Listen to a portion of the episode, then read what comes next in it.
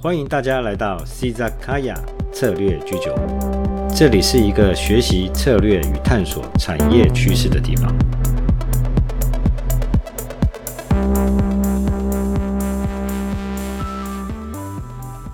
嗨，大家好，我是你们的 Valen 老师。今天虽然我定了一个主题是准备要谈数位化转型的基本概念，这也是我将在九月份开始第二季要谈的主题。但是我也想跟大家聊一聊，也就是闲聊一下有关于我做 Podcast 的心得。与其谈心得，不如就是只是闲聊而已啦。在上星期的节目内容中，我也有提到，策略居酒屋准备在进入九月份的时候。因应开学，在第二季的讨论主轴为数位化转型。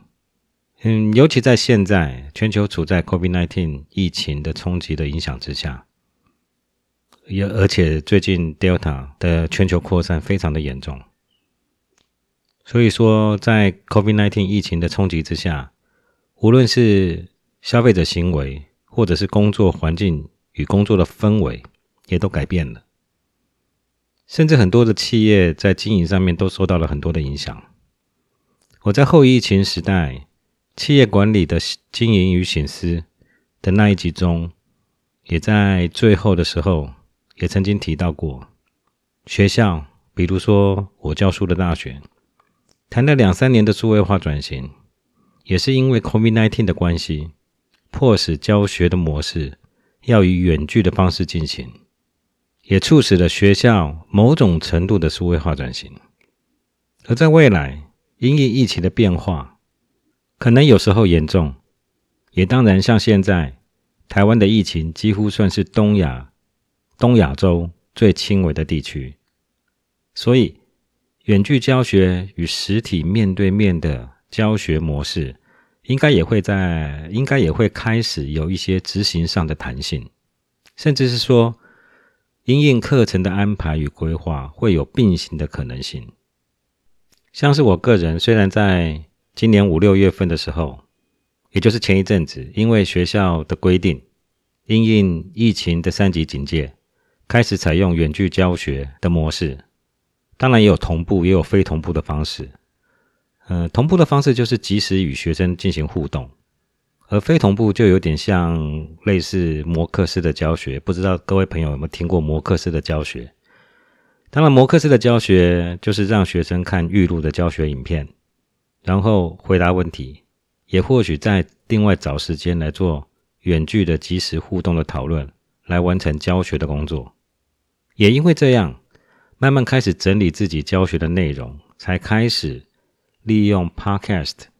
来做自己的。整理教学教材的工具，当然也就是因为这样子，才开始接触到 Podcast 这类数位创作的工具以及领域。当然，我个人之所以选择策略以及以及产业趋势作为 Podcast 的话题的主轴，也与我个人在学校里面的教学有很大的关系。刚刚也说到，Podcast 的制作的内容多少是拿来用作。我教学教材整理的工具，也就自然而然选择企业策略与产业趋势来作为我 podcast 的经营上面的主轴。但在话题的选择上面，我会尽量结合时事的做法，以及引导朋友们进入到策略领域的讨论。嗯，就像是我前三个星期的话题好了，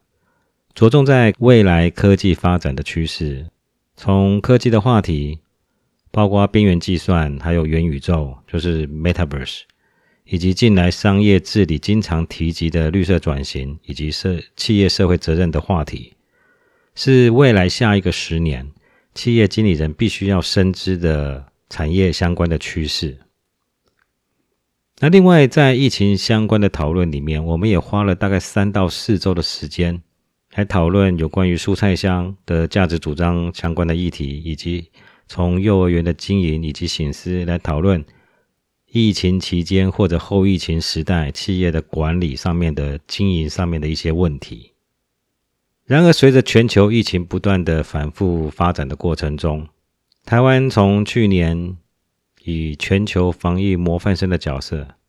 一直到今年五六月、三月三个月下来，疫情的爆发平均大概就是三百多例左右。台湾最近在防疫上面的表现又逐渐恢复到正常，可是 Delta 的疫情又在全世界肆虐，包括东亚以及欧美都非常的严重。台湾的防疫的措施又受到国际上面的重视，尤其是相对于在疫苗施打率普遍没有像欧美国家来得高的时候。我们台湾在防止 Delta 在本土的肆虐的成绩，已经受到全球先进国家的关注，甚至想要了解我们到底是如何做到的。就在前两天，我和我博班的指导生聚会的同时，我还引述美国知名媒体的报道，说到，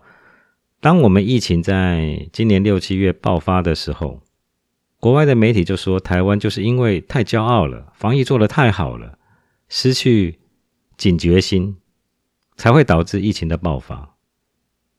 而最近同一个媒体又非常的盛赞台湾到底是如何能够做到有效控制疫情的扩散，而且台湾的有效防治疫情扩散的机制是值得东亚甚至是全球来学习的。其实说完这些，相对于真的是两个不同极端的一种见解，就说完了，在场的大家们也都只能笑笑。而且我在很久以前也举过一个例子，就是说，其实台湾的防疫啊，的确是全球的模范生。我们就以模范生好了，我们考试名列前茅多了，也习惯考高分了，其他人也习惯听到说台湾的防疫应该是优等生。可是，在今年六月、七月的时候，我们防疫不小心有一些漏洞，然后好像就是一个很优秀的学生，他突然考试没有考好，马前失蹄，跌了两跤，其他人就说啊，就是因为你们贪玩啦，学坏啦，然后就是嘲笑，就说啊怎样怎样怎样。其实就算我们在疫情爆发的时候，平均也就三百多例，我记得没有错的话，最高大概就是五五六百例。那比起我们的邻国，我们就现在来看好了。我们的邻国韩国动不动就两千多例，最近动不动就两千多例确诊。日本在奥运结束之后，它的确诊案例更达到一万，而且在我就刚刚查的资料，二十六号更高达两万五千例。这一周的平均大概是两万三千多例。那美国更不用说啦，每每天就达到大概就是在十五万例左右。其实，相对于他跟他们比较而言，台湾的确诊案例真的是小儿科。如今开学在即，下周高中以下的学校就要开始正式开学了，大学要等到九月中以后。虽然陆陆续续到二十六号的统计，台湾累积受到接受到第一次疫苗施打的人数已经达到九百七十四万人，但是完整。接种的人数就是已经打过两次的，只有八十四万人左右。当然，尤其是学生，目前施打的状况真的是非常的不理想，几乎是零。我们在幼儿园的疫情相关的讨论里面，也都提到，复课需求以群聚排斥的矛盾心理的现象会越来越明显。最近的新闻，大家也都笑称说，嘉玲又回到我们身边了。也许家长会比较放心，让学生回到学校去上课。我家楼下的儿童美语中心也开始在陆陆续续在正式上课了。所以说，像我们之前所提到的 WFH Work from Home 跟分流工作的这些话题，似乎也就淡化了。但我们仍然要注意本身的防护，不可以小看疫情的反复的状况。讲了这么多有关于我们在策略居酒屋曾经讨论过的这些话题，包括科技、科技的趋势以及疫情的问题，无非这些都是在我们生活周遭与企业经营上面所面临的一些话题、一些问题。这些也是会是我们在大学教书的时候经常会提到的一些案例，用来借以说明理论相关的现象以及如何运用在。实物的领域里面，现在在大学里面教管理相关的学科，已经很难用传统的方式来照本宣科了。当然，除非是一些工具类啊，或者是基本的知识内容，可能会以传统的教材来教授。例如，我在大学教策略跟经营决策相关的课程的时候，我教的学生大部分都是主修国际企业管理的学生。要照书念哦，不是不行；要照书教啊，并不是不行。尤其是用当我们用全英语教学的时候，照书念哦，学生肯定是睡着。因此，在教学的途径上面，我比较喜欢用议题导向，结合个案教学来引导学生来了解有关于产业趋势，以及学习如何去预测产业的趋势。然后还有可能就是有关于企业优劣势的分析。还有策略布局以及资源规划相关的议题，在期末的时候呢，就会结合这些相关的主题呢，成为一个整套的整体的策略规划报告。当然，也希望学生们将来在步入社会的时候，可以以这样的策略规划报告来作为他们在工作上面可以拿来作为一些将来有机会做产品企划或者是市场企划相关的蓝本。然而，在大一管理学的教学中，我就比较会利用制式的教材来传递管理相关的基本概念。因为大学一年级的学生呢，刚从高中管理学是在一年级教，刚从高中进入到大学，说实在的，他们对公司的概念基本上是完全没有概念哦。所以说，我们就可能会让他们有一个可以参考的书。或者是参考的脉络，来去学习管理相关的知识。在未来新的学期，我有一门新的课，叫做“数位与行动商务”。这门课听起来好像很热门，但是其实不好教。我个人认为，光是听到“数位与行动”，大概就会直接连接到行动电话，或者行动电话上面的 APP，像是 Uber Eats 或者是。某某 PC Home 这类的东西，也就是企业如何通过行动电话来进行商务活动。但这类的概念，以大二的程度，大概一周的课程就可以讲完了。但是现在要教一学期，那就必须好好来设计一番。尤其是大二的学生，才刚刚学完管理学，公司长什么样子还不。不是那么明白，不是那么清楚，然后你还要他们专注在行动与数位相关的商务活动的学习，难，真的是难，但不是难学生，而是把难度加到老师这一端，所以一定要好好的设计这个课程。我就思考说，如何能够融入数位转型的议题和行动商务的概念来设计这门课。当然提到数位化转型，最近有一个梗，我不知道大家知不知道，有没有听过？近来当企业推动数位化转型，有关于成功的关键因素，答案不是技术长，也不是执行长，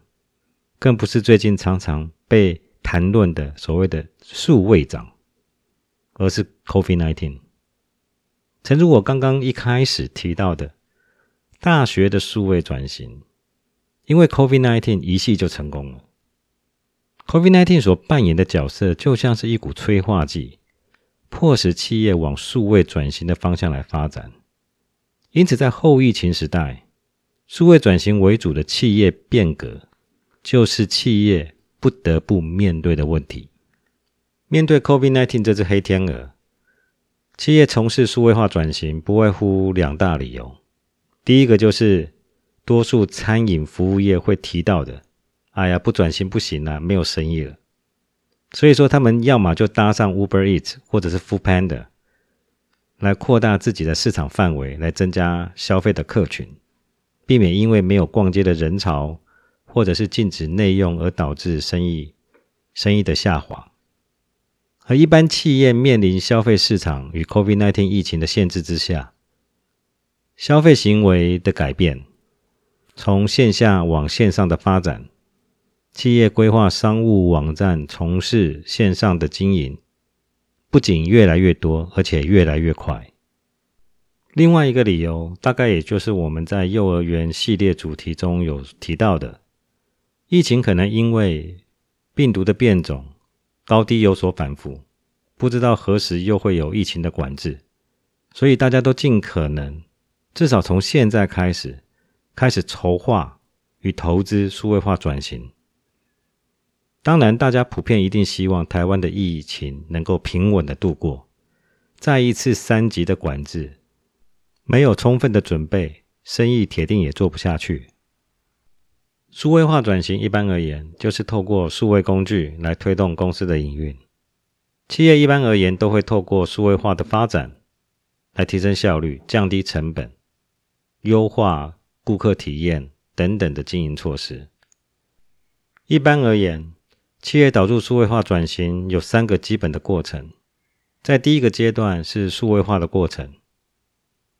也就有点类似像，基本上就是了。大概在三十年前，全球产业在推动资讯化与知识管理相关的一些活动，也就是类似像这样子的过程。企业在数位化的过程中，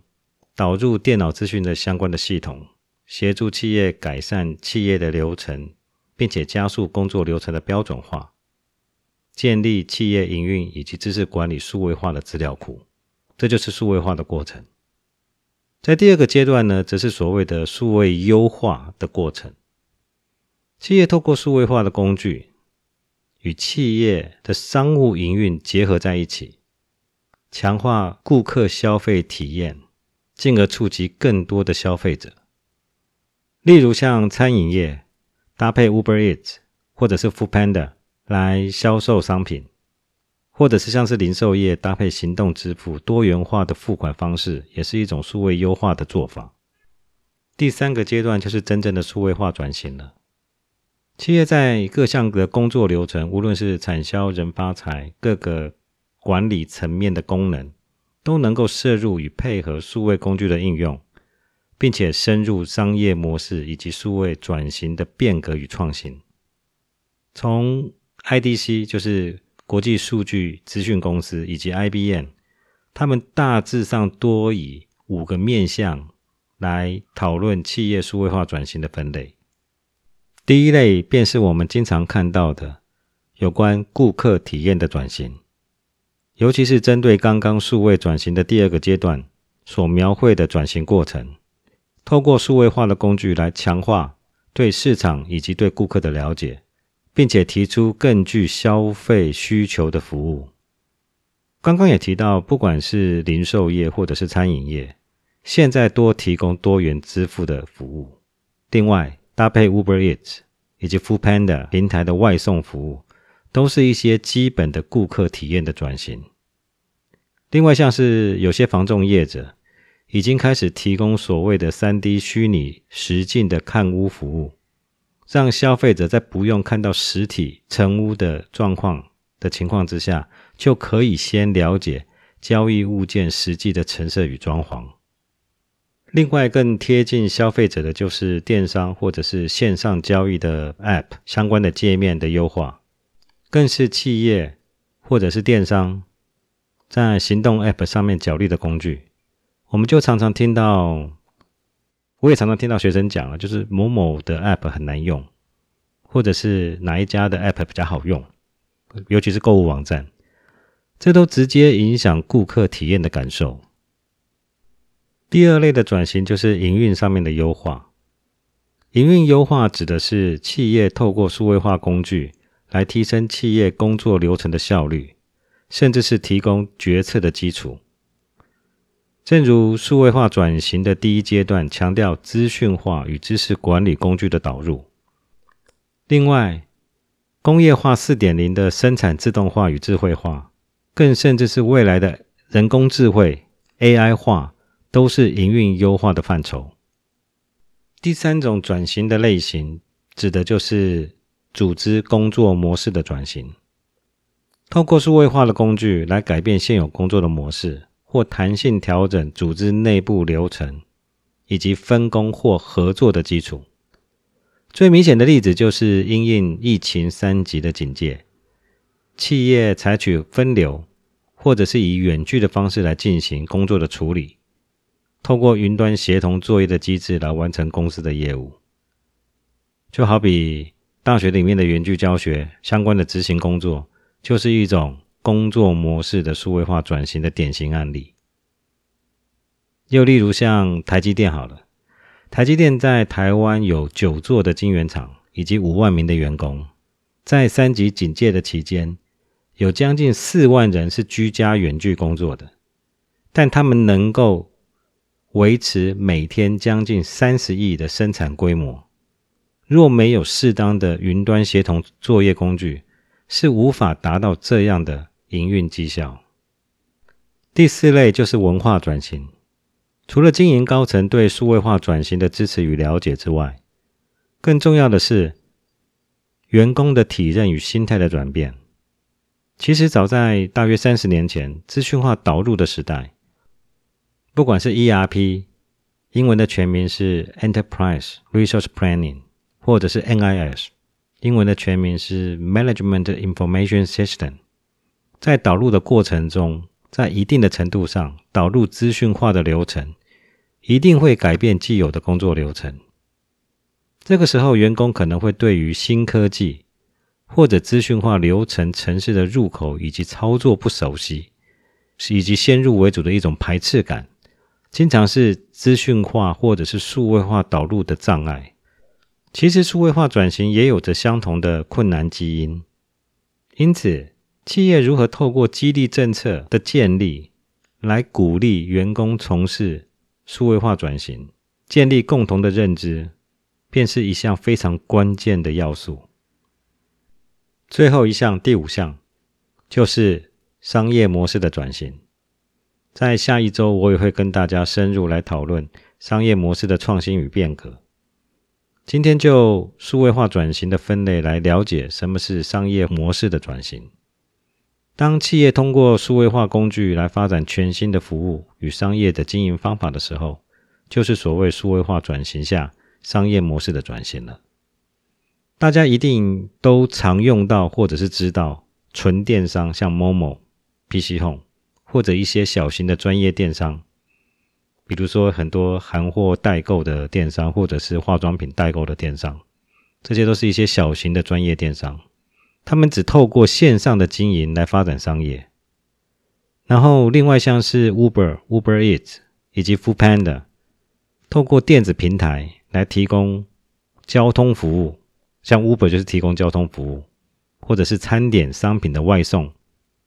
另外就是商品本身就是可以透过数位化的形式来传递的平台业者，像是 Google Play 或者是 Apple 的 App Platform。就是一种商业模式数位化典型的案例。最后，我想说的是，数位化转型是一种科技进步下的企业经营的新思维。台湾也许是一个在全球大家经常提及的高科技重镇。随着半导体与电子通讯以及电脑各项产业的共同发展，台湾在过去也被封为所谓的亚洲戏骨的封号。但在数位化转型的领域上，虽然因为 COVID-19 黑天鹅的刺激之下，台湾的产业以及企业有着明显加速的趋势与动能，但在数位化转型的途径上，大家必须要建立正确的认知，明白清楚资讯化与数位转型的差异。最近一直看到企业数位力培养的概念。这样数位力概念的培养与传播是大家多少都要建立的认知。今天我们从一开始我自己的怎么样碎碎念，谈到九月准备开播的数位化转型系列的话题里面，就姑且说它是第二季数位化转型的一种预告。除了准备开学之外，在暑假里面加上做研究。最近也在准备写书的工作，可说是忙上加忙。但经营 Podcast 对我而言，有着很多面向的功能。除了作为教学教材准备的另类工具之外，也可以强迫自己对于新事物、对于时事的资料相关的收集。我也期待将来可以把在 Podcast 所谈论到的一些知识点，来进行分类，并作为写书的一种材料。我期许自己可以做到，也希望大家能够继续支持策略居酒屋。希望大家会喜欢今天的节目内容。您的支持是我们不断创作的动力。希望您在聆听 c 扎卡亚的同时，也能够留言给我们，与我们一起来讨论今天的话题，并且关注我们的频道。感谢您今天的聆听，我们下次再见喽。